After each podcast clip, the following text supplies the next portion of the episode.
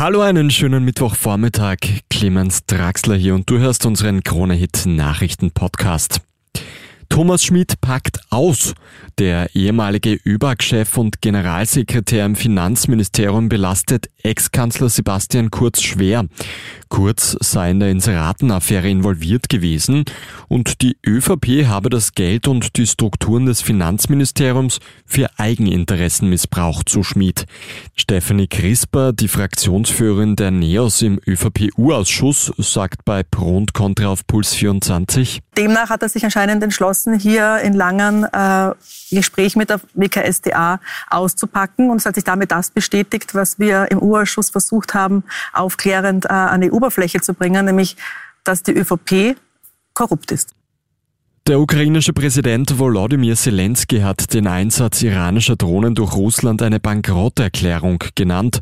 Moskau habe jahrzehntelang Milliarden Dollar in seinen militärischen Komplex gesteckt, doch schließlich müsse es auf ziemlich einfache Drohnen und Raketen aus Teheran setzen. Russland hat in den letzten Tagen ja mehrere ukrainische Städte, darunter auch die Hauptstadt Kiew, mit Drohnen attackiert. Dabei sind mehrere Menschen ums Leben gekommen. Ein umstürzender Baukran hat in der Nacht auf heute schwere Schäden an zwei Gebäuden in Gröbming in der Steiermark verursacht. Laut der Bezirksfeuerwehr Lietzen ist die Betonplatte unter dem Turmbaukran gebrochen.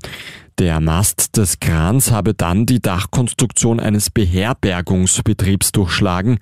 Der Kranausleger sei auf ein benachbartes Carport gestürzt und habe dieses komplett zerstört. Personen sind nicht zu Schaden gekommen. Und James Bond-Schauspieler Daniel Craig erhält jetzt den gleichen königlichen Orden wie James Bond. Im Film bekommt der Agent 007 für seine Taten den Order of St. Michael and St. George. Gestern wird dem 54-jährigen Craig am Schloss Windsor dieselbe Ehre zuteil. Allerdings nicht wegen dem Kampf gegen das Böse, sondern für seinen außergewöhnlichen Beitrag zum Film und Theater. Vielen Dank fürs Einschalten. Das war der Krone-Hit Nachrichten-Podcast für heute früh. Ein weiteres Update folgt dann am Nachmittag. Einen schönen Tag noch.